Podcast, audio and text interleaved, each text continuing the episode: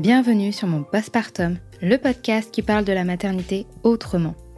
Je m'appelle Sarah et depuis que je suis devenue mère, je cherche à comprendre pourquoi un événement qui est dépeint comme un bonheur ultime est en réalité jonché de difficultés, d'incompréhension, d'injonctions et parfois même d'oppression. J'ai coutume de dire que le postpartum est le premier chapitre du livre des mères. Alors parlons-en. Ici, vous trouverez des témoignages sincères, touchants et bien souvent percutants.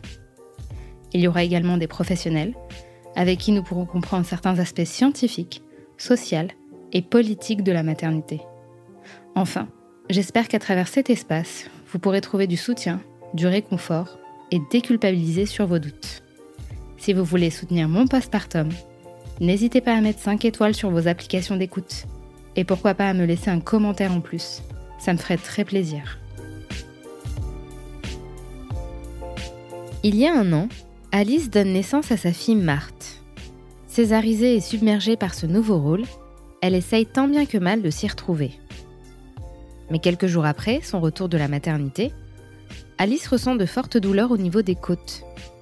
De plus en plus inquiète et affaiblie, elle finit par aller aux urgences, mais sans succès. Finalement, un diagnostic tombe. C'est une pancréatite. Il faut opérer d'urgence pour éviter toute complication. Autour de cette conversation, Alice nous relate son parcours de jeune mère en postpartum qui subit une intervention en urgence. Son rapport à la maternité, pour elle qui ne se voyait pas mère. Sa fille Marthe, qui est venue tout chambouler. Mais surtout la création des ateliers des mères. Cet espace sécure et bienveillant qui donne une bouffée d'oxygène aux mères qui souhaitent poser des mots sur leurs mots. Je vous souhaite une très bonne écoute. Salut Alice. Salut. Bienvenue sur mon postpartum. Merci. On se retrouve en face à face aujourd'hui, je suis super contente. Ouais, moi aussi. Je vais te laisser te présenter. Alors, je m'appelle Alice, j'ai 30 ans et je suis la maman de Marthe qui a 9 mois maintenant. Et euh, je vis avec euh, mon compagnon qui s'appelle Quentin. Donc tu es maman depuis 9 mois. Oui. Euh, ça a toujours été un désir de devenir mère? Pas du tout, du tout. Tu casses le mythe Pendant très très longtemps, j'ai dit à tout, à tout le monde que je voulais pas être, enfin à tout le monde, à mes, à mes amis, que euh, je voulais pas avoir d'enfant. Moi, j'ai avorté euh, quand j'ai eu 20 ans parce que c'était trop, Ouais. trop tôt et que la question s'est même pas vraiment posée. euh, J'ai tout de suite su que je voulais pas le garder. J'ai plutôt bien vécu cet épisode. Ça n'a pas été un traumatisme pour moi. Et forcément, en fait, je pense que ça m'a fait m'interroger sur la maternité et sur le fait de vouloir des enfants euh, ou pas. Et c'était plutôt non. Et forcément, euh, à force de discussion, souvent, ça, ça arrivait avec mes copines qu'on Mm. parle du fait d'avoir des enfants ou pas. Et à un certain moment, j'étais vraiment euh, limite radicale. Faut Ouais. pas avoir d'enfants. Parce que tout le monde partait dans ce sens-là ou... Non, pas forcément. J'avais des copines qui disaient qu'elles ne voulaient pas forcément d'enfants. Et dans les discussions, moi, je disais que, que j'avais que j'avais peur que ça entrave ma liberté, que je voulais pas que je voulais pas avoir la responsabilité Mm. de quelqu'un, euh, que j'étais moi-même une enfant, que jamais Ouais. je pourrais m'occuper de quelqu'un. Enfin voilà. Donc c'était Qui sont de vrais arguments oui, pour oui, le coup. tout à fait. Je dis souvent que je, maintenant que j'ai des enfants, je comprends presque encore plus ceux qui veulent pas en avoir. Enfin, c'est des, c'est des arguments qui, qui tiennent Même, toujours. même team par ici, voilà. c'est une réalité. Ouais. Voilà, donc non, ça n'a pas, ça a pas du tout été toujours un, un désir. Et du coup, là, tu parles euh, du fait de, de voir les mauvais aspects. Et c'est vrai que dans nos sociétés, c'est assez difficile d'aller à l'encontre de tout cet imaginaire euh, de la mère qui est épanouie, enfin de la femme qui Mm. devient mère et qui est épanouie.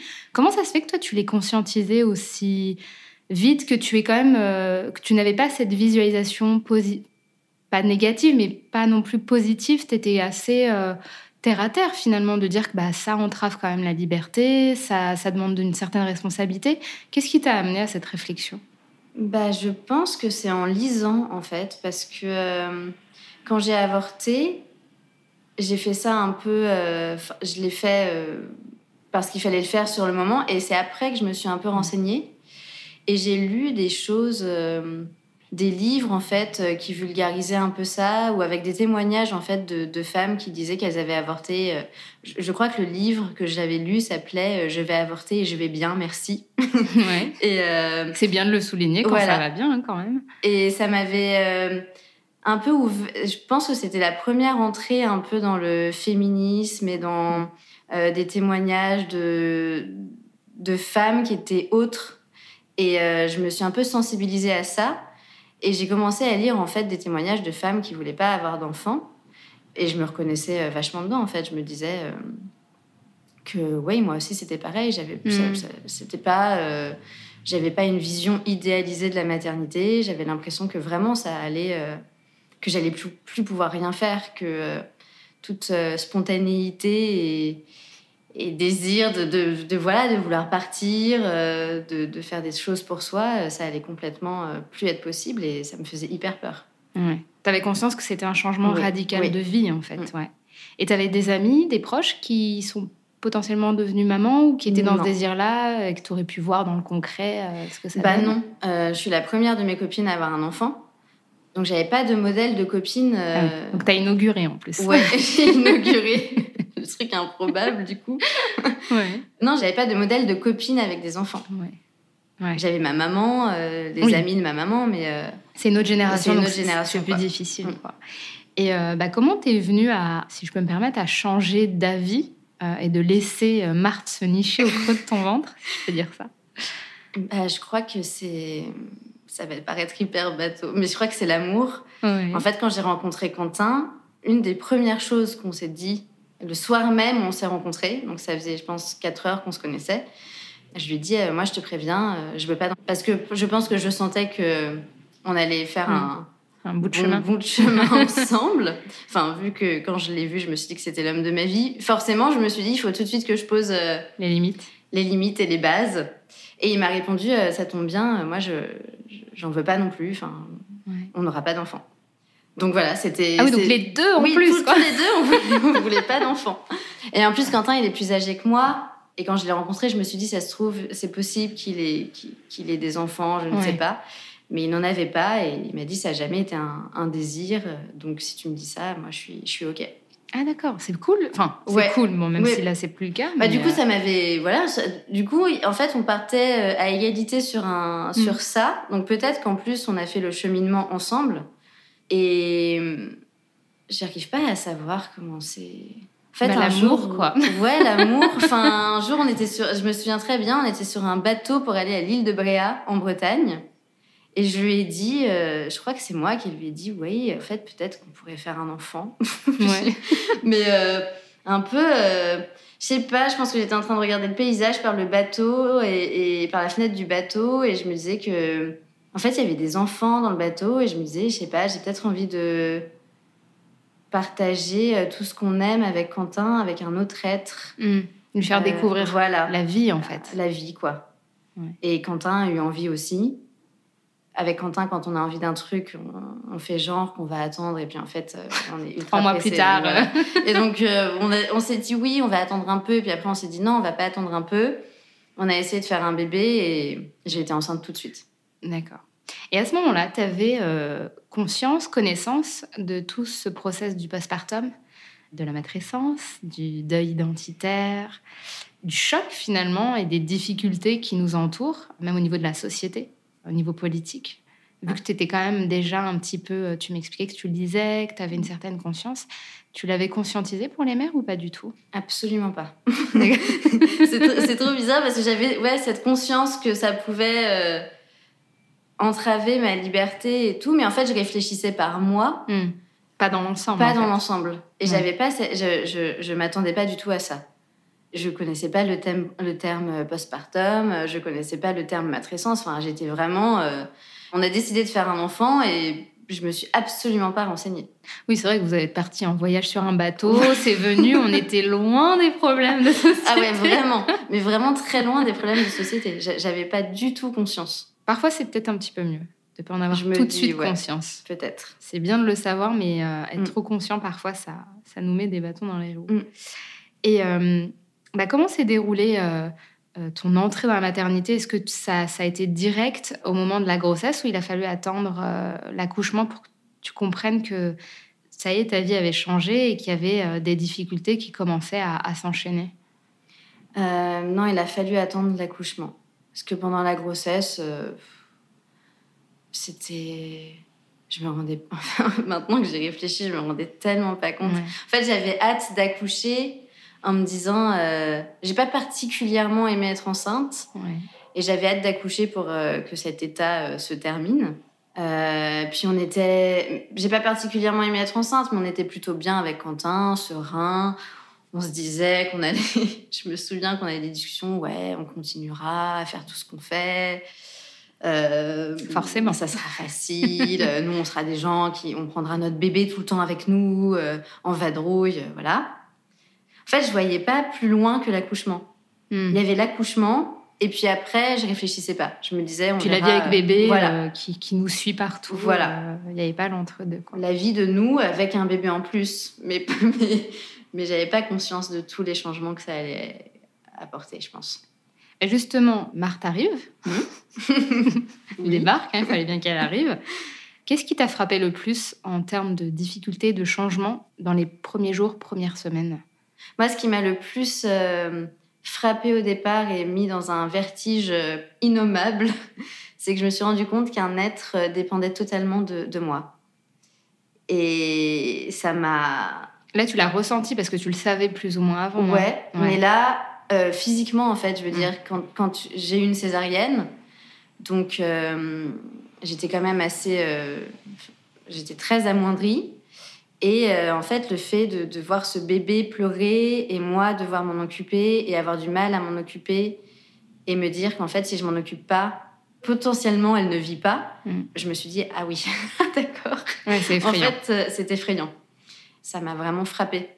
Et euh, Quentin était quand même là, parce que je sais que quand tu as une césarienne, c'est un peu plus compliqué, on, privilégie un peu plus. Le... Je sais que le corps médical est plus avenant, mm. enfin, propose au conjoint de prendre le relais sur pas mal de choses. Euh, ouais, Quentin était là, mais alors comme c'était pendant la pandémie. C'est vrai, je, l'avais oublié, la fameuse. la fameuse. il était euh, moins. C'était un peu dur. Ils ont été plutôt gentils à l'hôpital. Enfin, à chaque fois, ils dépassaient un petit peu. Mais il y avait une limite de temps et et c'est vrai que dans mon souvenir, à 18h, il devait partir de l'hôpital. Ah, quand même. Ouais. Et euh, quand il partait, euh, j'étais, j'étais, oh là là, je suis toute seule. Ouais. Mais oui, il, est, il, a été là, il a donné le bain, le premier bain où mm. moi je pouvais pas me lever, donc j'ai pas pu, euh, j'ai pas pu être là pour le premier bain. Enfin, j'étais dans mon lit, je regardais de loin. Il a fait le pot à pot avec elle mm. après la césarienne.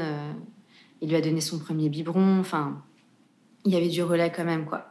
Et à ce moment-là, parce que tu avais des petites projections, tu me disais, enfin, pas plus que ça, mais quand même un petit peu, voilà. Euh, tu te sentais comment, toi, à ce moment-là? C'était. Euh, moi, je me souviens que je me disais, euh, j'aimerais trop rester à la maternité. parce que c'était rassurant? Ah ouais, parce que ça me rassurait qu'il y ait des gens qui puissent s'occuper de Marthe. Ça faisait petit cocon. je me souviens que j'avais installé, j'adorais être dans le lit avec elle. elle était dans mon coussin d'allaitement. Enfin, et en fait, j'avais super peur de sortir. Je me disais, quand on va sortir, on va se retrouver euh, que tous les trois. Et là, ça va, il n'y aura plus euh, le bip-bip de l'infirmière. Enfin, il n'y aura plus tous ces gens quoi, qui, peuvent, euh, qui peuvent prendre le relais. Et ça me faisait peur. Et justement, le retour bah, à la maison s'est déroulé comment? J'en ai peu parlé parce que j'avais hyper honte. Mais le premier jour du retour a été horrible. Ah ouais Ah ouais. J'étais mal, très très mal. Parce que ça te faisait peur de t'occuper euh, Ouais, j'étais physiquement. Euh, la césarienne, ça a été très dur pour moi. Mm. Je suis rentrée, euh, je marchais comme si j'avais 100 ans. Mm. Déjà, je me disais, mais attends, enfin, comment je peux faire en étant physiquement comme ça pour m'occuper d'un bébé? Et je me souviens, enfin, tout le monde était, c'était la joie. mes parents étaient là à la sortie de la maternité, hyper émus. Il y avait un ami de la famille qui nous a ramenés en voiture et tout le monde rigolait et, hmm. moi j'étais euh, j'arrivais pas à rigoler. Tu te sentais en décalage? Ouais je me sentais en décalage. Je me disais j'étais j'étais pas bien quoi. Je pense que peut-être le baby blues ou euh, mais euh, le changement ouais le changement enfin j'ai trouvé ça très violent. Et je me souviens mais pas on est rentré à la maison même l'appart m'a paru super froid. Ça m'a fait le même effet que quand on rentre de vacances après Mm. super longtemps et que et que tu retrouves l'appartement et c'est la rentrée et t'as pas envie et tout te fait peur. J'étais vraiment comme ça, une sensation de petite fille, quoi. Mm. Et j'avais, ouais, j'avais super peur. Et mes parents sont allés faire des courses à la pharmacie pour nous aider. Et après, ils sont partis. Je me suis vraiment dit, mince, qu'est-ce qu'on a fait? Enfin, Mm. est-ce que, est-ce que c'était vraiment une bonne idée? Et tu le disais à Quentin, ça? J'ai pas réussi à le dire comme ça. Mais après coup, il m'a dit qu'il s'en était rendu compte. Ouais. que ce soir-là, j'étais vraiment, euh, vraiment pas bien. Et en plus, euh, mon allaitement se passait pas super. J'avais voulu allaiter. euh, et en fait, j'avais très, très, très mal. Et j'avais tellement mal que à chaque fois que Marthe voulait téter, j'avais des... j'étais pas bien. J'avais peur qu'elle ait faim, j'avais peur qu'elle tète. Et donc, en plus, ce soir-là, au retour de la maternité, ça, j'ai réussi à en parler à Quentin. Et je lui ai dit, je crois que j'ai pas envie d'allaiter, en fait. Et j'ai arrêté, euh, bah, pas net, parce que euh, j'avais quoi. du lait. Ouais, Ouais. il fallait que, que Marthe tète quand même un peu, mais j'ai pris la décision d'arrêter. Et j'ai vachement culpabilisé. Parce qu'elle pleurait, du coup, mon lait coulait. Et, et et du coup, j'ai pleuré aussi. J'ai déjà dit à ce moment-là à Quentin, quand même, je me souviens, je suis une mauvaise mère, euh, je veux pas nourrir mon enfant au sein. Enfin, tout un truc. Il y a une culpabilité derrière. hein. Souvent, Voilà. il y a une pression de, au moins les premiers jours, premières semaines, faire un effort. Ouais, exactement. Alors que c'est pas facile. Mm. C'est le plus dur d'ailleurs, il me semble, les premières semaines. Ouais. Et après, comment ça s'est. Enfin, tu dis, tes parents sont pas très loin, j'imagine, parce que s'ils sont venus. euh, Est-ce que ta mère, elle a essayé de, de, de venir? Parce qu'elle est quand même passée par là, j'imagine, peut-être pas dans, dans, dans tous ces aspects-là, mais dans les grandes lignes. Est-ce que tu as pu t'ouvrir à elle, lui faire comprendre que c'était pas si facile que ça Et euh, Bah, c'était dur, quoi? Hum, Peut-être que dans les premiers temps, euh, je sais pas si elle l'a perçu autant. Maintenant, elle le sait, étant donné que j'arrête pas d'en parler. Mais euh, dans les premiers temps, je sais pas si elle s'est rendue compte, mais en tout cas, elle était là. D'accord. Euh, elle a jamais, euh, dès que je lui demandais si elle pouvait venir, elle venait. Euh, et puis ce qui s'est passé en plus, c'est que on a une maison familiale en Bretagne où on va tout le temps. Et on est parti euh, dix jours après la naissance de Marthe euh, fêter Noël là-bas. Donc il y avait plein de gens pour s'occuper de, de Marthe parce qu'il y avait ma famille. Mm. Et ça, ça m'a fait vachement de bien. Ouais. De te sentir euh, soutenue par un hyper groupe, soulagée euh, euh, ouais. qu'il y ait un groupe, quoi. Qu'il y ait des gens. euh, Tu m'étonnes, où ouais. Je peux dire, euh, je- juste, euh, je vais faire pipi, euh, je, vais, je vais faire une promenade de 10 minutes dehors. euh, Ouais, tu ça, me, ça me rassurait euh, vachement. Et euh, tu m'expliquais la dernière fois que bah, justement à cette période-là, tu commences à ressentir des douleurs qui ne sont selon toi pas normales. Est-ce que tu peux nous expliquer ce qui s'est passé? Mm. Du coup, en Bretagne, quand on était en vacances, un soir, euh, j'ai eu une douleur dans le thorax. Mais pas euh, fulgurante, hein, un truc qui monte un peu. Et euh, je me suis sentie pas bien comme jamais je m'étais sentie. Enfin, c'était une douleur inconnue. Et donc j'ai dit à Quentin que j'allais aller m'allonger, que j'étais pas très bien. Et en m'allongeant, je me rends compte que en fait m'allonger me fait pas du bien. J'arrive pas à trouver de position. Ça faisait euh, 15 jours que j'avais une césarienne. Je me suis dit bon, c'est peut-être euh, lié. En plus, comme je te dis, j'étais euh, pas forcément hyper bien. euh, Enfin, c'était quand même un bouleversement. Donc je me suis dit peut-être que je suis stressée, peut-être que voilà, je fais une espèce de petite crise d'angoisse. Enfin, j'en sais rien. Et puis c'est passé. Ça, ça s'est arrêté d'un coup. Et euh, je me suis dit voilà que c'était que c'était rien, mais je me sentais quand même assez vraiment très très fatiguée. Et je me disais ça commence quand même à faire long un peu quand même d'être aussi fatiguée.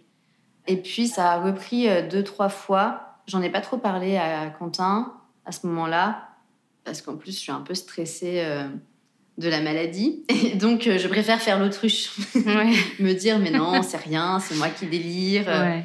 puis comme j'ai tendance à être euh, un peu stressée, souvent j'ai rien. Donc en fait, je me suis dit bon bah raisonne-toi, t'as jamais rien, donc là ça doit être encore être le cas. Et c'était pas peut-être dû à la, je sais pas, un effet secondaire de la césarienne parce que Ouais, c'était en voilà, pleine mais- cicatrisation encore. Ouais, évidemment. Donc je me disais, euh, en fait c'était très dur pour moi de déterminer Mm. quelle douleur était due à la césarienne ou pas. Mm. Euh, t'es tellement, ton corps c'est tellement un chamboulement. Enfin, je pense que c'était impossible pour moi à déterminer.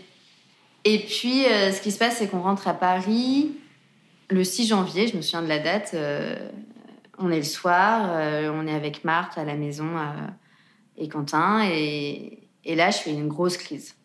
Je lui dis, euh, j'ai du mal à respirer, euh, ça commence à me prendre dans le dos. Ah oui, ça traverse littéralement. Ouais, ça traverse euh, ouais. vraiment. Et j'ai froid, très froid. Et je commence à suer un peu et j'ai envie de vomir. D'accord. Et euh, j'ai tellement mal que c'est impossible de trouver aucune position. C'est vraiment la caractéristique de ces douleurs-là, c'est que je, assise, je peux pas rester assise. Euh, à quatre pattes, c'est pas possible. Et, euh, et du coup, je, je fais les 100 pas dans l'appartement en attendant que, que ça passe. Ça dure longtemps ces crises Bah, ça durait bien 20 minutes, ce qui est très Ouais. long quand t'as très mal. Bah ouais, j'imagine. Et donc là, Quentin me dit, mais quand même, euh, c'est pas, c'est pas normal euh, ce que tu as. On va appeler, on va appeler l'hôpital. Donc on appelle le SAMU, je leur explique ce qui se passe. Et en fait, la caractéristique aussi, c'est que ça s'arrête net. Donc euh, ça s'arrête. L'ambulance est en bas de chez moi. Et je dis au, enfin, je descends, tu sais, euh, tout, tout- enfin, toute limite toute fringante. Enfin, toute fringante, c'est un bien grand mot, mais mieux qu'il y a 20 minutes. Ouais, ouais. Et du coup, arrivé à l'hôpital, j'ai rien. Enfin, je veux dire, j'ai pas de, de, de signe physique. euh, voilà. On me fait un électrocardiogramme, il y a rien. Et euh, comme j'ai déjà dit, euh, en fait, un interne m'a re- reçu et s'est pas trop préoccupé de mon cas. Je pense que malheureusement, euh, il s'est dit que j'avais une césarienne. euh, Oui, lui, il s'est dit euh, de façon très que- factuelle. que, euh, voilà, que j'étais peut-être une mère quelque peu stressée, euh, que voilà. Et euh, ce, qui est, ce qui est quand même un peu dérangeant dans cette histoire, c'est que je lui ai quand même signifié euh, que j'avais eu très mal, que je sentais que c'était pas tout à fait normal et que quand je venais, enfin la crise que je venais de faire m'avait donné l'impression que, que j'allais mourir. Et que mon problème, c'était quand même que comme ça avait tendance, comme j'avais l'impression que ça avait tendance à recommencer, que se passe-t-il si ça recommence et, et qu'est-ce que je dois faire et que je n'ai pas envie que ça recommence? Et il m'a pas vraiment répondu. En fait, il a un peu, il a soufflé. Enfin, il a pas un peu soufflé. Il a poussé un soupir en me disant, bah, Tu me gaves. voilà, en gros. Donc, euh, en plus, hyper à l'aise. T'es à l'hôpital, euh, t'as ton bébé à la maison, euh, t'es hyper faible. Enfin, je veux dire, euh, voilà. Et donc, il m'a dit, euh, écoutez, euh, si vous tenez vraiment, en gros, à faire une prise de sang, Oui. et attendre 6 heures le résultat, euh, rentrer chez vous que demain alors que je pense que vraiment il n'y a rien, libre à vous. Et donc j'ai dit, bah je vais rentrer chez moi. Parce Si que je- limite, ça culpabilise. T'as Ah ouais, l'impression de hyper monopoliser cul- Ah euh, oui, le service plus, euh, public. Exactement, puis en plus on était en pleine pandémie, enfin vraiment c'était un moment où le Covid euh, c'était pas cool. T'as accouché quoi euh, Le- En... En décembre 2020. Ouais, voilà. Donc, euh, c'est vrai que c'était encore. euh, Ouais, ils étaient quoi. hyper occupés euh, et voilà, j'étais pas là au bon moment en plus, je pense. Et donc je suis rentrée chez moi en me disant quand même, euh, je, savais, je, je n'étais pas satisfaite euh, Ah du- de, de- de cette observation. Donc là, en fait, s'en est suivi des rendez-vous chez le médecin, ma médecin généraliste, qui a pas capté le truc, enfin, qui m'a dit que j'étais, alors qui m'a dit qu'il fallait que j'aille chez l'ostéo, euh, ensuite qui m'a dit que j'étais constipée. Et ça continuait en fait, moi ça continuait. Donc euh, Ah oui, de façon ré- assez Ouais, répétitive. répé- Tous les combien, euh, si tu t'en souviens? Je pense qu'en tout j'ai dû faire bien euh, 10 crises avant qu'on Ouais. ait le diagnostic. Mais comme on me disait que c'était pas grave, bah, je faisais mes crises. Et puis maintenant, en plus, comme je commençais à avoir l'habitude, je savais que ça s'arrêtait. Donc avec Quentin, on vivait la crise euh, comme on pouvait. La seule solution que j'avais trouvée, c'était de me mettre sous l'eau brûlante dans la douche. C'est le seul truc qui me calmait. Et puis ça s'arrêtait, donc euh, je vivais la crise et puis Ouais, mais le fait que ça continue, ça. ouais, je me disais vraiment il y a, quelque, chose, qui ne va pas. Donc euh, j'ai pris un énième rendez-vous chez mon médecin, ma médecin généraliste et je lui ai dit, c'est moi qui ai dû lui dire je veux une prise de sang. C'est fou quand même, parce que c'est une base, Ouais. hein, la prise de Enfin, sang. en plus euh, la prise de sang, tu te dis, c'est le monde rapide, des hein. prises de sang tout le temps, c'est trop bizarre. Et, Parce qu'on euh, t'a pas, dem- t'as pas demandé une IRM, tu vois, là, j'aurais compris. voilà, de- le truc qu'il faut prévoir. Enfin, tu vois, c'était, il suffit d'aller Ouais. au labo et, mais en fait, c'était hyper angoissant pour moi parce que j'avais l'impression d'être folle. Enfin, j'avais, Mm. enfin, j'arrivais plus à savoir quel mot utiliser pour leur faire comprendre. Je disais, j'ai j'ai l'impression de crever. Enfin, quand j'ai la crise, et je leur ai dit, j'ai l'impression que ça se trouve, je, je suis en train de crever. Enfin, c'est, Oui, puis ça transperce, et puis c'est Ouais. répétitif. C'est pas, euh, tu vois, un point de côté qui fait très mal, mais qui est très euh, ponctuel. ouais, Là, sur plusieurs jours, quand même. euh, ouais, c'est, franchement, c'est. enfin, Puis franchement, en tant que jeune mère, on a autre chose à faire que de. Enfin, voilà. On a, Ah ouais, on a quand même d'autres impératifs. Ouais, voilà, maman. Enfin, du coup, j'appelais ma mère qui a été super présente pour les rendez-vous chez le médecin et tout. Enfin, c'était. voilà. Et elle me dit oui, bon, d'accord, allez faire une prise de sang. Je fais la prise de sang. Évidemment, ce n'est pas normal ce qu'il y a sur les résultats. Elle me dit euh, Ouais, c'est un peu bizarre. euh, C'est vrai, c'est pas. Il y a des résultats qui sont pas hyper bons. Vous faites peut-être une pré-éclampsie Hmm. après l'accouchement. Oui, c'est vrai que ça arrive. Ouais, ça arrive. Je savais pas, mais ça arrive. Et je lui dis ah, ok. Et elle me dit il faut surveiller de près. Et il faut que vous preniez très vite rendez-vous pour aller euh, faire euh, une écho. En fait, entre-temps, j'étais retournée aux urgences. Et on avait fait un examen gynécologique. Et on m'avait dit que j'avais rien. Et l'autre interne qui m'avait reçu ce jour-là m'avait dit que je faisais des crises d'angoisse. Et m'avait laissé repartir euh, chez moi euh, sans rien de plus. Enfin bref, absurde. Ah oui, t'as tatoué le mot angoisse sur le front, limite. Ah ouais, c'était. Non, mais elle, elle nous fait euh, Voilà. sa crise. Puis en plus, en fait, avec le recul, c'est quand même hallucinant de te dire que tu fais des crises d'angoisse, mais ne te proposer aucune solution. Ouais. C'est-à-dire, on ne m'a pas que c'est proposé. à prendre au sérieux aussi. Bah oui, en enfin, tu soi. fais des crises d'angoisse, c'est. c'est- Enfin, tu, tu es malade. Enfin, je veux dire, il y a quelque chose qui se passe en tout cas. Ah oui. Personne ne m'a proposé de suivi psychologique, de voir quelqu'un, de parler. En euh, soi, c'est problématique aussi. Ouais, c'était bah rentrez chez vous, faites des crises d'angoisse. Ok. Oui, allez dans votre coin là. voilà, euh, calmez-vous, madame, en gros. Et C'est très infantilisant. Ouais, c'est c'est vrai. Enfin, je trouve ça grave. C'est mais bon. Et donc, elle me dit, il faut aller faire, faut quand même aller faire une écho. euh, et puis vous refaites une, une prise de sang aujourd'hui. Donc moi, je fonce au labo refaire une prise de sang. Et je n'ai même pas pu, j'ai même pas eu le temps en fait de prendre rendez-vous pour l'écho qu'elle m'a rappelé en me disant, euh, oui, alors on a les résultats. En fait, euh, c'est grave. Euh, en fait, vous êtes hospitalisé demain. Il y a un lit qui vous attend à Bichat, donc là où j'avais accouché. Et vous faites une pancréatite. Et donc rien à voir avec tout ce qui avait Ah, été, rien à voir avec crise d'angoisse, constipation, ostéopathe. Enfin, en fait, j'avais mal au dos parce que mon pancréas était en train de, De partir. de s'inflammer. Ah, Enfin, mon pancréas était inflammé. C'est ça qui me donnait mal au dos. Oui, c'est vrai que les organes, quand ils ont une inflammation, ils appuient sur le Ouais, squelette. C'est ce que j'avais entendu une fois. Et en fait, euh, même pas plus d'explications. Elle raccroche. Merci. en fait, en- pareil, en y repensant, tu te dis, mais est-ce que tu peux pas prendre 10 minutes Bah oui, pour expliquer. pour m'expliquer en fait ce rassurer, qu'est une pancréatite, euh, me dire ouais. ce qui va se passer? Toi, du coup, tu, vas envie, tu as envie de regarder sur Internet. Bah, c'est ce que j'ai Puis, fait. euh, Puis là, c'est. c'est la mort, quoi, limite. Ah, bah, il y avait marqué que ça pouvait être la mort. Donc là, c'est- là c'était plus rigolo du tout. Mon cerveau, c'est. Enfin, il y a eu un. Comme un énorme nuage noir qui est apparu sur ma vie. Je me suis dit, ça y est. Euh, ça- en fait, euh, vu que j'arrêtais pas de dire que j'étais en train de mourir, ça se trouve, je me suis dit, bah, en fait, euh, ça se trouve, je vais vraiment mourir. Enfin. Oui, parce que là, c'est un peu plus concret. C'est pas sûr, mais. Ouais. euh, Bah, en plus, dans ces cas-là, t'es tellement paniqué que entre, enfin, t'as pas le temps de faire le tri de ce que tu trouves sur Internet, de te faire un petit dossier, genre d'appeler des gens. Il y, a il y a juste euh, euh, pancréatite. euh, parfois ça soigne, parfois c'est mortel. Ouais. Donc voilà. l'un ou l'autre, quoi. Voilà. Et là, j'arrivais pas à me, j'étais pas hyper dans le mood optimiste. euh, Tu m'étonnes. euh, je me suis dit, euh, ouais, bah, ouais, je me suis vraiment dit, je vais mourir. Ça, Et puis en plus, il y a eu tellement une errance médicale Ouais. de plusieurs jours. Des fois, tu te dis, à quelques jours près, il y a un loupé. euh, Il y a de Ouais. quoi angoisser quand même, tu Mm. vois. Donc j'ai appelé Quentin qui était au travail en me disant ah coucou j'ai une pancréatite euh, je, fais Salut. mon... je fais mon sac à dos je me, je me barre demain à l'hôpital Euh, là on a vécu des jours enfin moi j'ai pas arrêté de pleurer pas arrêté. Enfin je prenais Marthe dans mes bras en me disant que c'était peut-être la dernière fois. Ah, Euh, c'était horrible. Et, euh, et j'ai fait mon petit sac. Et le lendemain c'était les un mois de Marthe. Et donc à midi j'étais attendue euh, à Bichat. Donc je suis pas en plus euh, pandémie, donc personne peut t'accompagner. T'es solo, limite dans le couloir de la mort, quoi. Ah ouais, dans le tram avec mon sac à dos, j'étais pas bien quoi.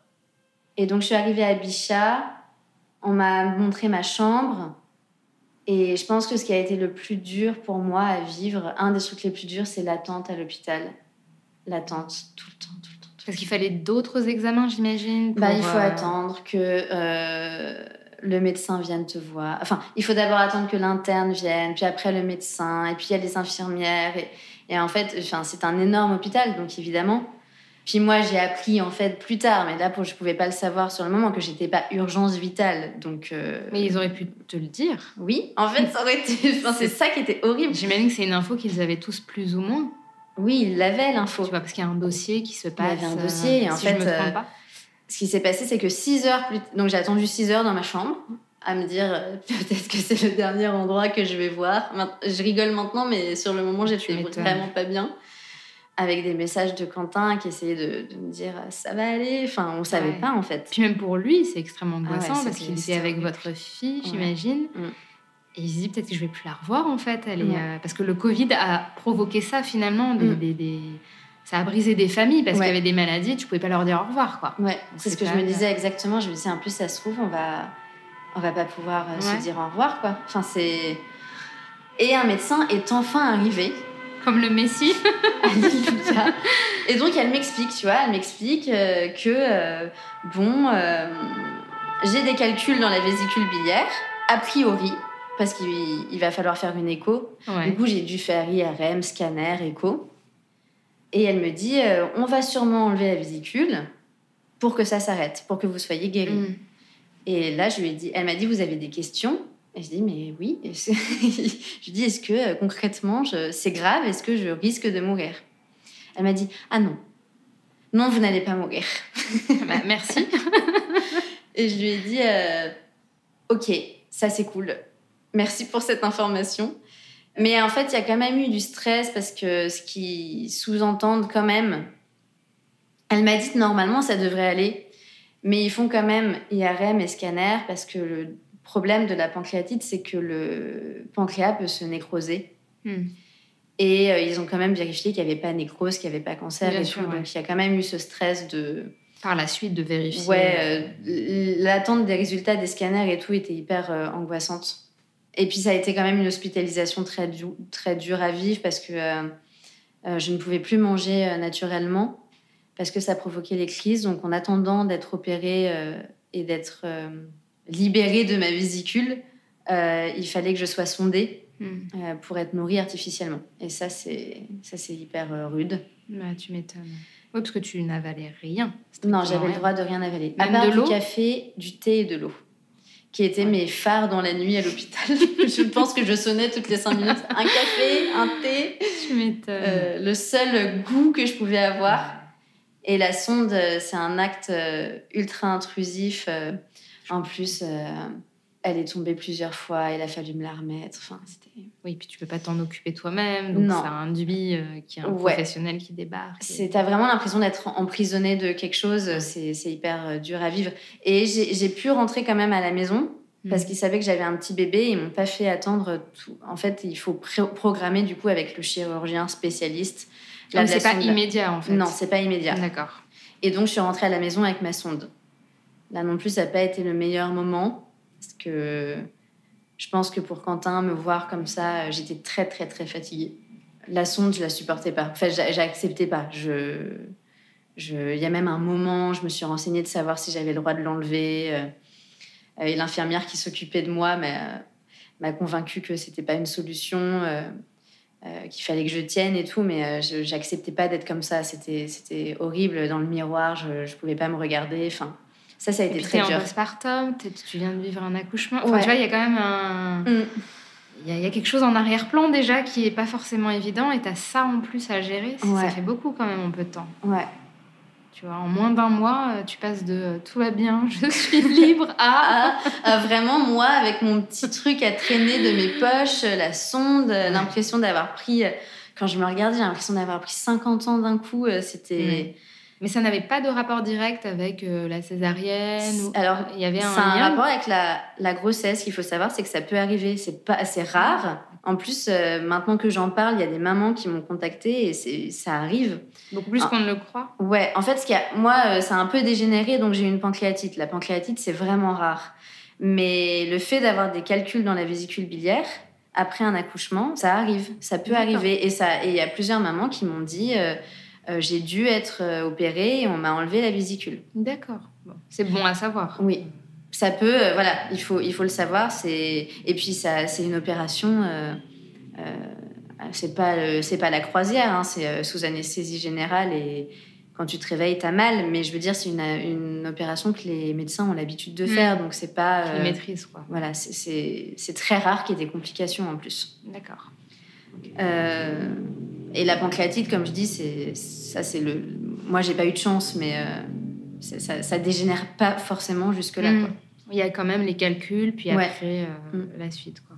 Et comment ça s'est passé par, bah, par la suite, après l'opération? Est-ce que tu as pu retrouver un semblant de vie normale après tout, tout, cette, tout ce périple?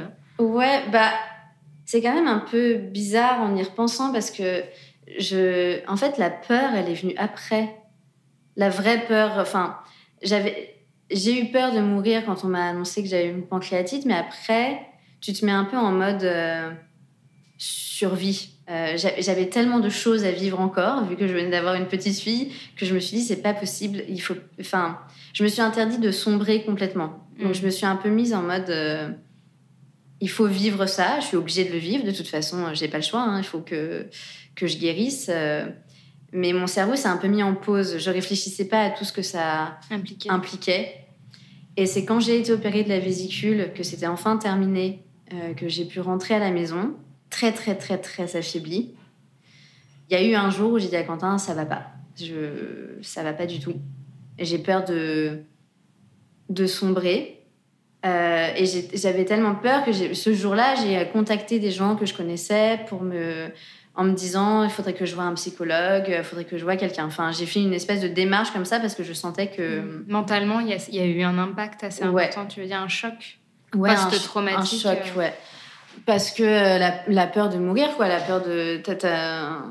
que j'ai toujours un peu maintenant que, que je soigne parce que je vois en effet euh, j'ai fait de l'hypnothérapie, enfin, je me suis euh, occupée de moi, quoi. Et la, dame que je vois euh, qui fait de l'hypnose m'a dit oui, c'est un traumatisme. Vous avez, enfin, on vous dit que vous allez peut-être mourir. tu peux, enfin, ça. Et puis à ce moment-là, tu es déjà dans une grande vulnérabilité, donc voilà, exactement. tu l'aurais peut-être pas vécu de la même façon si tu n'avais pas eu tout, cet aspect maternel, Marthe, tu vois, ce côté de parce que quand on est maman, c'est plus la même dimension en fait. Ouais, euh, exactement. on n'a plus le même rapport avec la mort, la vie. Ah non, euh, c'était ouais, c'est ça, exactement. C'est plus impressionnant, tu vois. Et à ce moment-là, je veux dire, est-ce que la maternité a pris un nouveau sens? Ça t'a apporté quelque chose? Le fait de passer par toutes ces épreuves, euh, est-ce que ça a bah, apporté quelque chose de différent? Oui, je pense que. En fait, je pouvais tellement pas m'occuper de Marthe que quand tout a été fini, euh, j'ai eu envie de m'en occuper euh, à fond. Et du coup, ça, c'est beau presque parce que j'avais très peur que le lien se fasse. Parce que du coup, c'était compliqué pour moi aussi euh, d'être hospitalisée, de pas la voir pendant plusieurs jours. En plus, après, avec la sonde, enfin, matériellement parlant et physiquement parlant, je, je pouvais presque pas lui faire de bisous. Enfin, c'était, il y avait ce truc dans mon nez qui, qui nous, qui nous bloquait toutes les deux.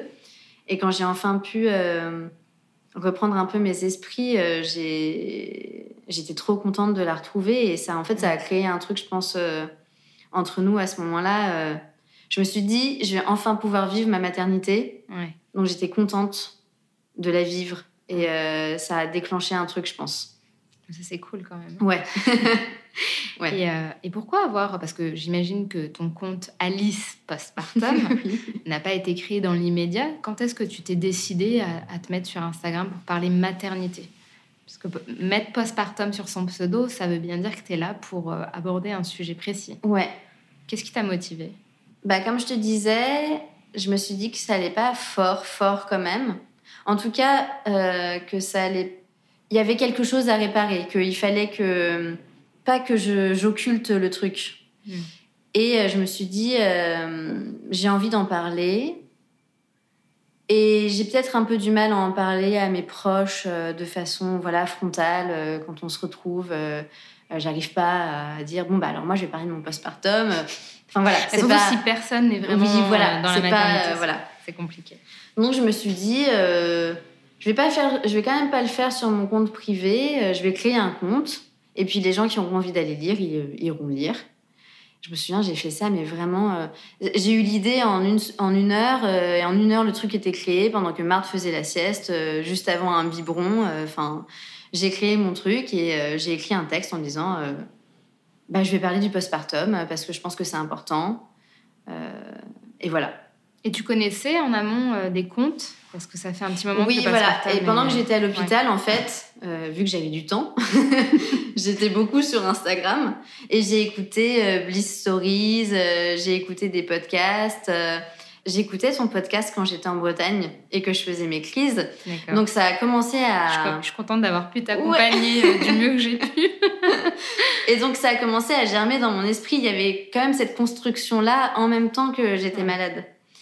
Et donc j'étais, je commençais à être sensibilisée et je commençais à me dire ouais il y a un truc à faire peut-être. Euh, enfin en tout cas un truc à faire je sais pas mais euh, moi j'ai envie de m'exprimer sur le sujet et et j'ai envie de parler, euh, j'avais aussi envie de parler de mon expérience de l'hospitalisation, j'avais envie de parler du fait que c'était possible d'avoir des problèmes euh, après l'accouchement euh, avec des calculs, de la pancréatite. Enfin, il y avait, je pense, une volonté de, de parler du truc pour que les gens, pour que les femmes soient au courant, quoi, les mères. Mm. Mais au début, c'était un petit conte. Au début, c'était mes potes qui venaient et puis qui ont lu et puis qui m'ont dit Ah ouais, mais ok, on n'avait pas, on n'avait mm. pas forcément tout capté de ça. Ça m'a vachement touchée parce que mes amis se sont mis à partager et puis voilà. Euh, D'accord. ils, euh, se sont sentis quand même concernés sans être forcément dans le même vécu. Que toi. Voilà, exactement. Et euh, le compte, enfin voilà, je, tu vois, je, enfin, je stagnais, c'est pas stagné, mais bah, il y avait 60 personnes qui likaient mes photos et moi j'étais super contente déjà et, et voilà. Et un jour Manon de Darwini Food Club. Je ne sais pas pourquoi, je ne sais pas comment, a repartagé un, texte que j'avais écrit. Et là, il y a une foule de personnes qui est arrivée. Et le compte a commencé à... Oui, parce qu'il y a des repartages. Ouais, des repartages, euh, tout ça. On se euh, repartage tout entre nous. Voilà. Euh, ça aide un petit peu. Et du coup, il y a plus de personnes qui, se sont mises à, me lire. Et ça a engendré des discussions avec des mamans par message. Et ça m'a ouvert un monde. Euh, merveilleux. Mais merveilleux. je me disais, mais. Je me disais, je peux parler de ça et elles me comprennent et. Euh, et c'est trop bien. Et en fait, euh, tout, tout, tout ce que je savais pas, enfin, tout ce dont on m'a pas parlé, tellement de choses. Enfin, tu vois, les douleurs de la césarienne, personne m'avait dit que c'était si douloureux après, enfin, que ça pouvait être si douloureux. Donc, j'ai commencé à parler avec des mamans qui m'ont dit, bah oui, moi aussi, c'était horrible, j'ai mal vécu la césarienne. Et en fait, pouvoir parler comme ça de, de choses. Tu t'es sentie entourée Ouais, très entourée. Ça, t'a permis de vivre un passepartum plus doux, ouais. tu dirais? Ça Oui, vraiment. Ça m'a. Ça, je disais à Quentin, ça me fait trop du bien de parler avec. Même si je les connais pas, ça me. Il y a un truc qui. Qui unit Ouais. Qui est cool. C'est bien les réseaux sociaux quand ouais, même. pour ça, c'est très bien. Ça n'a pas que des bons aspects, mais ça, c'est vraiment, ça m'a. Ouais. Ouais, ça m'a réparé, je pense. Ça m'a permis de parler à des gens, quoi. Et d'exorciser euh, mm. des choses qu'on a tout en nous et mm. euh, qu'on ne peut pas dire à nos proches parce qu'il y a des barrières. On pense que les proches sont les plus à même de nous mm. écouter. Et parfois, il vaut mieux en parler à des gens qu'on ne connaît pas, qu'on ne verra peut-être jamais. Bon, nous, aujourd'hui, on se voit, mais euh, tu vois ce que je veux dire? Et c'est vrai que c'est intéressant d'avoir ce, ce truc-là. Et comment ça t'est venu l'idée de, de, créer des ateliers des mères? Bah, j'ai suivi ça un peu sur le, sur le, sur le long terme. Comment ça t'est venu? Bah du coup, euh, cette, euh, en fait, c'est en discutant avec des mamans. J'avais mis euh, dans ma bio Instagram quand même que j'étais animatrice d'atelier d'écriture parce que j'ai une formation. Je l'avais peu fait. Ah, de base, tu as. Ouais, j'ai une formation d'animatrice en, en, atelier d'écriture. Et j'en avais fait un peu, mais alors pas du tout auprès de mamans, hmm. des publics variés. Et j'avais pas pu développer cette activité autant que je voulais parce que la vie, parce que mm. il a fallu que je travaille pour euh, euh, gagner des sous. Euh, je pouvais pas, enfin, j'avais pas la possibilité de développer cette activité, mm. de, de, prendre le temps de le faire et de me lancer comme ça dans le, un peu dans le vide. mais c'était quand même un rêve de le faire, donc j'ai mis ça comme ça en me disant peut-être qu'un jour je serai animatrice d'atelier d'écriture, mm. je sais pas. Et c'est une maman un soir qui, qui me parlait et qui m'a dit Ouais, j'ai vu que tu étais animatrice d'atelier d'écriture. Euh, et moi, j'écris un truc, en fait, et euh, je me disais que faire des ateliers, ça pourrait m'aider à écrire mon machin et, et mon livre. Et euh, est-ce que est-ce que tu animes des ateliers d'écriture auprès de, de mères, par exemple? Je lui ai dit, bah non. Et puis la nuit est passée, j'étais en ébullition, je me suis dit, ah oh mon Dieu, mais mais est-ce que je ferais pas des ateliers d'écriture avec des groupes de mamans? Peut-être ça pourrait être bien. Et un jour, j'ai lancé ça sur Instagram euh, comme ça, en me disant euh, Vas-y, euh, je, vois ce qui se passe. Enfin, pas juste comme ça, parce que j'ai préparé le truc, euh, j'ai préparé mon atelier d'écriture, euh, j'étais ultra stressée, euh, j'ai travaillé, genre, je sais pas combien d'heures pour préparer mon atelier d'écriture. Mais j'ai eu des inscrites que je ne connaissais, mais ni d'Ève ni d'Adam. Jusqu'au dernier moment, je savais pas du tout ce que je faisais. Enfin, enfin vraiment, c'était du coup en visio, enfin, avec des gens que je ne connais absolument pas. Et puis, je l'ai fait. Il y avait quatre mamans au premier atelier d'écriture et j'ai donné une consigne d'écriture et puis, et puis elles ont écrit, elles ont lu leur texte. Et euh, après, on a parlé. Je pense qu'on a toutes pleuré. Euh, ah oui, bah, j'imagine que c'est très émouvant. toutes pleuré et il y a eu un lien super fort qui s'est fait tout de suite. Et en fait, ça fonctionnait hyper bien. Enfin, ça, ça, je suis, j'ai éteint mon ordinateur et j'ai dit à Quentin, mais mon Dieu, en fait, c'est ça que je veux faire. Hmm. C'est j'ai ressenti un truc que j'avais jamais ressenti. Je me suis, euh, je me sentais hyper proche d'elles, je me sentais hyper chanceuse d'avoir entendu ce qu'elles avaient à dire. Euh, j'ai vu que elles, ça avait, euh, elles m'ont dit qu'elles avaient dit des choses qu'elles avaient jamais dit à personne, que ça leur avait fait vachement de bien, que, que c'était ultra libérateur. et je me suis dit, bah, je vais, je vais essayer de faire ça. On va voir si, ça, si ça prend. Et puis ça s'est fait mmh. petit à petit, et puis ça a pris euh, beaucoup, beaucoup. Et, euh, et euh, maintenant, j'ai, je crois que j'ai 155 participantes. Et, ah oui, c'est à chaque atelier, tu veux dire Non, de façon régulière qui... De façon régulière. Je suis trop, trop, trop, c'est ouf, hein contente. ouais. Je suis hyper heureuse parce que ma volonté, c'était qu'il y a un espace où, où les mamans puissent voilà, dire tout ce qu'elles avaient à dire et pas avoir honte et, euh, et pouvoir exorciser des choses en fait et, euh, et ça fonctionne. Et euh, du coup, c'est hyper fort. On pleure beaucoup pendant les ateliers, mais on rit aussi. Et ça crée, ouais, c'est. C'est une armée en fait. Ouais. Et puis c'est hyper émouvant pour moi. Enfin, vraiment, ça me. c'est Je pouvais pas rêver de faire un métier qui me plaise plus, je pense. Ouais, oui. Ouais. Parce que ça répond à ta vie actuelle, tu veux dire ou euh, Parce que je pense que ça leur fait du bien, mais moi, ça me fait énormément de bien aussi. Ça me fait du bien dans ma vie à moi parce que je me nourris d'histoires euh, qui me...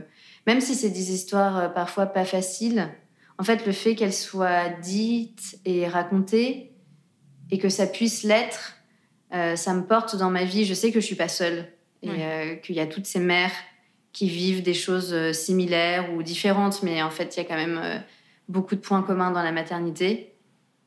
Et je pense que ça me ça m'émeut et ça me ça me rend heureuse parce que je pense que aussi c'est politique et que en fait euh, si je si ça fait bouger un peu des choses à ma petite échelle, euh, je peux pas être plus heureuse aussi parce que je pense qu'il y a une je sais pas, la libération de la parole, je pense qu'elle est vraiment là parce que les mères, elles ont pas de mal à parler, je crois. Hmm. En tout cas, elles ont, si on leur laisse l'espace et le temps de parler, elles le font. Ce qui, moi, m'importe, c'est qu'elles soient vraiment entendues. Et si, euh, si on peut le faire euh, grâce aux ateliers un peu, c'est vraiment le plus beau euh, cadeau. en tout cas, moi, je te félicite parce que c'est vrai que pour, pour avoir été dans le postpartum depuis un certain nombre d'années, moi, avant le hashtag, hein, j'étais hmm. pas mal sur ce sujet-là. On a beaucoup reproché aux mères en fait de pas parler des difficultés, euh, comme si elles cherchaient à les cacher, mais en fait on les écoute pas en réalité. Mais je pense que c'est vraiment ça. Je pense que c'est ça le cœur du problème et qu'il faudrait arrêter de toujours leur mettre ça sur le dos parce que euh, tu l'as peut-être vécu. Et je crois qu'une fois tu as fait un post là-dessus qui m'a vachement marqué où tu disais qu'une une femme enceinte ou une mère avait essayé te confier, enfin de parler sur un sujet et que toi ça t'a bloqué. Je crois que c'était mm. même pas enceinte ni quoi que ce soit. Et je pense qu'on a tous eu cette posture de non non je veux pas entendre, ça m'intéresse, ou alors c'est insignifiant ou c'est pas intéressant. Et vraiment je te félicite de leur accorder euh, cet espace safe, euh, bienveillant, euh, parce que oui toutes les mères on rêve d'en parler mais on les laisse pas parler quoi. Mm on les laisse pas écrire, on les laisse pas. Euh, bon, maintenant ça commence à changer grâce aux réseaux sociaux parce que chacun a mm. son propre espace. Et mm. puis toi, tu proposes aussi des ateliers euh, d'écriture et, euh, et, bravo en tout cas. Merci. Je tenais quand même à le souligner. Petite parenthèse. Comment tu te sens actuellement? Je me sens ultra bien. mais ça se voit. C'est vrai? Alors, je t'ai jamais vu mal, hein, parce que je te connaissais pas encore, mais on sent que tu es beaucoup plus apaisée. Tu as l'air apaisée, en tout cas. Mm. Bah, je suis. Euh, alors, j'ai toujours des, petits, euh, des petites rechutes parfois. J'ai souvent peur d'être malade, euh, très, très, très à l'affût de mon corps. Mm. Mais ça va tellement mieux qu'à un moment. Et puis là, j'ai fait une pause un peu je pense que c'est important de trouver des solutions. Euh, j'ai pas les solutions miracles, mais de, trouver des solutions pour prendre soin de soi quand même, euh, si on a le temps et la possibilité. Mais euh, euh, l'hypnose, ça me fait vraiment du bien. Je me suis remise au sport pour essayer que mon corps soit un peu en paix, quoi. Et je sens que je suis pas tout à fait guérie parce que si je fais des pauses dans la psychologue euh, hypnothérapeute que je vais voir, si je fais des pauses dans le sport, je sens que, que je rechute un peu. Je pense que mm. voilà, il faut que je me que je me force, enfin que je me soigne quoi, euh, clairement. Que tu prennes le temps vraiment de... Parce que c'est un traumatisme et parce que euh, je peux pas l'enfouir. Mais je sens que c'est hyper quand même euh, bien parce que je, sens que je reprends confiance petit à petit, que c'est en train de partir, qu'à un moment je vais arrêter de d'être trop à l'affût. Euh, ça viendra. Ouais, sûrement. Et puis euh, et puis en fait les ateliers ça me ça me rend tellement heureuse que que voilà ça va ça va hyper bien. Enfin c'est je, mesure ma chance de faire quelque chose que j'aime autant parce que même si c'est beaucoup de travail, euh, beaucoup d'énergie, parce que je m'occupe euh, de mon bébé aussi, euh, voilà, c'est c'est jamais, je, je, rechigne jamais à le faire. Enfin, il n'y a jamais de moment où j'ai pas envie de le faire. Et ça, c'est c'est vraiment un, luxe en fait. C'est trop bien. Ah bah oui, faire ce qu'on aime et qui en plus est utile. Ouais. c'est quand même cool. Mm. Quoi. Et du coup, c'est quoi tes projets euh, Est-ce que tu veux nous partager quelque chose, une exclue euh? Je demande toujours ça au cas où, tu vois. bah, continuer euh, les ateliers, vraiment développer ça autant que je peux. J'aimerais beaucoup en faire. là, tout se passe par visio. J'aimerais beaucoup, beaucoup en faire. en vrai? En vrai. J'essaie de, de voir ce qui est possible. Et je peux pour l'instant, j'en dis pas trop plus, mais euh, j'écris du coup à côté. Et euh, il y a peut-être des petits projets cool euh, pour moi de, d'écriture à côté, qui est mon mmh. activité. Bon, on l'attend, hein, qui vont peut-être un jour se concrétiser. En tout cas, il y a des choses qui se passent, j'y travaille et tout, donc ça serait, ça serait trop cool. Bon, bah c'est super tout ça. Merci beaucoup, Alice. Merci à toi. de nous avoir partagé tout ça et, et à très bientôt. Ouais. J'espère que cet épisode vous aura plu. On se retrouve la semaine prochaine pour un nouveau témoignage. En attendant, vous pouvez me suivre sur mon compte Instagram, mon postpartum tout attaché, pour ne rien rater de mon contenu. Prenez soin de vous et à très bientôt.